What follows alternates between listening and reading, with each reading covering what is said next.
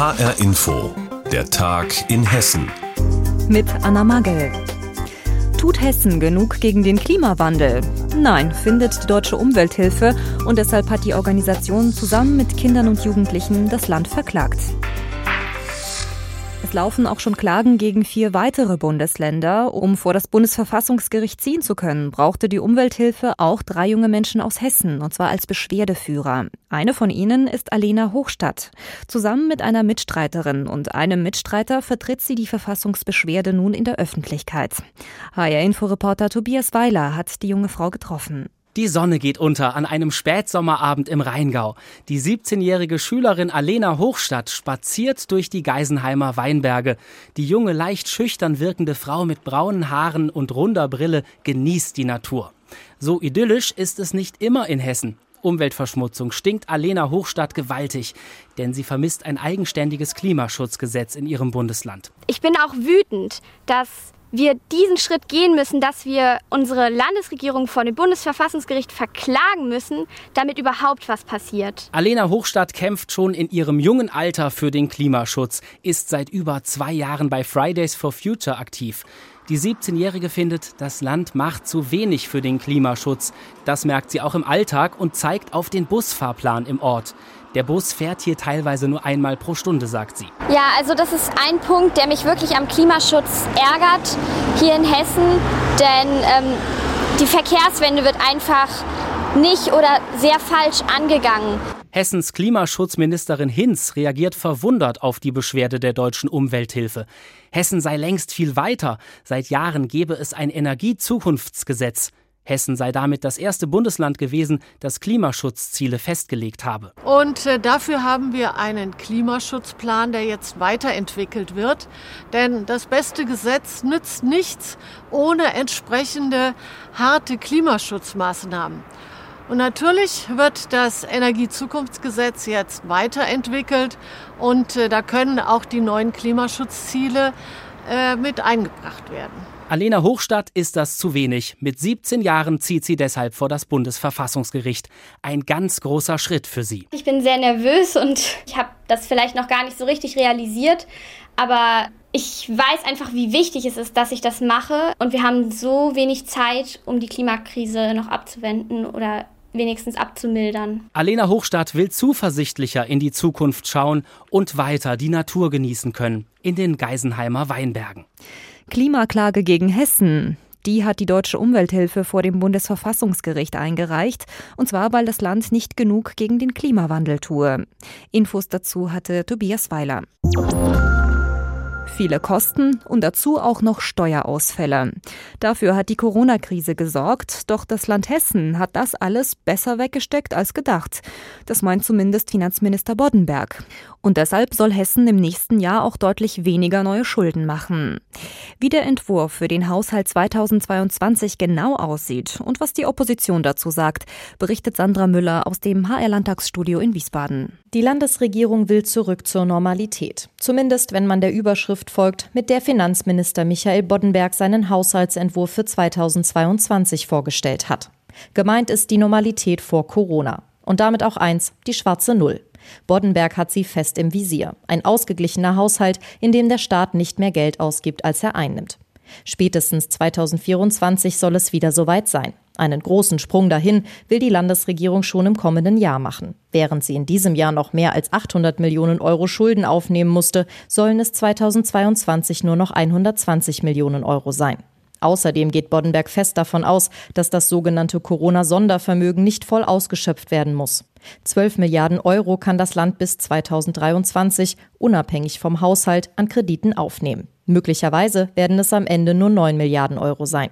Für Boddenberg auch das Ergebnis solider Haushaltspolitik. Weil wir in der Lage waren und sind, mit sicherlich ganz vielen äh, Anstrengungen der öffentlichen Haushalte die Wirtschaft zu stabilisieren. Aber auf der anderen Seite haben wir auch trotz der Mehrausgaben, die Corona-bedingt erforderlich waren, an vielen Stellen Haushalt konsolidiert. Und insofern im Ergebnis stehen wir etwas besser da, als man das vielleicht vor anderthalb Jahren erwarten konnte. 2022 will die Landesregierung deshalb laut Boddenberg auch nicht der Krise hinterher sparen, sondern weiter investieren investieren, vor allem in die Bereiche innere Sicherheit, Digitalisierung, Klimaschutz und Bildung. So soll es mehr Stellen bei Polizei und Justiz geben und auch mehr Lehrkräfte. Allein in die Bereiche Bildung und Forschung sollen fast 8 Milliarden Euro fließen. Das ist rund ein Viertel des Gesamthaushalts. Für die Linksfraktion im Hessischen Landtag ist Boddenbergs Weg zur Normalität kein Grund zum Jubeln. Für sie ist das Ziel Schwarze Null ein nicht nachhaltiges Sparpaket. Stattdessen solle die Landesregierung einen Investitionshaushalt anstreben, um die Infrastruktur zu stärken, die Kommunen finanziell zu unterstützen und die Klimakrise zu bewältigen. AfD und FDP werfen dem Finanzminister hingegen Taschenspielertricks vor. Durch das Corona-Sondervermögen könnten gleichzeitig Schulden gemacht und der Haushalt konsolidiert werden. Ähnlich sieht das auch Marius Weiß, der haushaltspolitische Sprecher der SPD-Fraktion. Die ganze Absurdität wird ja klar, dass im nächsten Jahr schon das Sondervermögen getilgt werden soll aus dem normalen Haushalt, während gleichzeitig Geld aus dem Sondervermögen in den normalen Haushalt fließt. Also das ist rechte Tasche, linke Tasche und zeigt, wie absurd dieses ganze Modell ist. Während der Hessische Staatsgerichtshof derzeit prüft, ob das Corona-Sondervermögen gegen die Landesverfassung verstößt, verteidigt Finanzminister Boddenberg das Konzept. Wir haben aber auch noch noch Ausgaben im Bereich der Pandemiebekämpfung, beispielsweise bei dem, was wir vor uns haben, nämlich große Anstrengungen, äh, mehr Menschen zu impfen in diesem Land. Es wird mobile Impfzentren äh, geben bzw. Impfteams geben. Also es bleibt noch an vielen Stellen einiges zu tun. Alternativen Finanzierungsmodellen wie Steuererhöhungen oder Vermögenssteuern, wie sie die Linke im Bund beispielsweise vorschlägt, erteilt Boddenberg eine klare Absage. Das Land Hessen will im nächsten Jahr weniger Schulden machen. Das geht aus dem Haushaltsentwurf für das kommende Jahr hervor. Unsere landespolitische Korrespondentin Sandra Müller hat uns darüber informiert. Tja, und wie man wirtschaftet und mit seinen Finanzen umgeht, das ist ein Thema, das nicht nur Regierungen oder Unternehmen betrifft, sondern auch jeden Einzelnen von uns. Zu schade nur, dass die meisten jungen Menschen genau darüber in der Schule kaum etwas lernen. Schon vor Jahren hatte sich eine Schülerin darüber beschwert. Auf Twitter hatte sie geschrieben, Zitat, ich bin fast 18 und habe keine Ahnung von Steuern, Miete oder Versicherungen. Aber ich kann eine Gedichtsanalyse schreiben in vier Sprachen. Zitat Ende. Dieser Tweet hatte 2015 für Schlagzeilen gesorgt, doch seitdem hat sich an den Lerninhalten offenbar wenig verändert. Von Wirtschaft und Finanzen haben junge Menschen bis heute wenig Ahnung. Das zeigt jedenfalls eine repräsentative Studie des Bundesverbandes Deutscher Banken. Ursula Mayer fasst diese Studie für uns zusammen. Wie groß die Wissenslücken bei manchen jungen Menschen sind, zeigt sich am Beispiel der Europäischen Zentralbank, meint Andreas Krautscheid, Hauptgeschäftsführer beim Bundesverband Deutscher Banken. Es geht ja kaum eine Woche rum, dass nicht das Thema EZB in der Öffentlichkeit ist.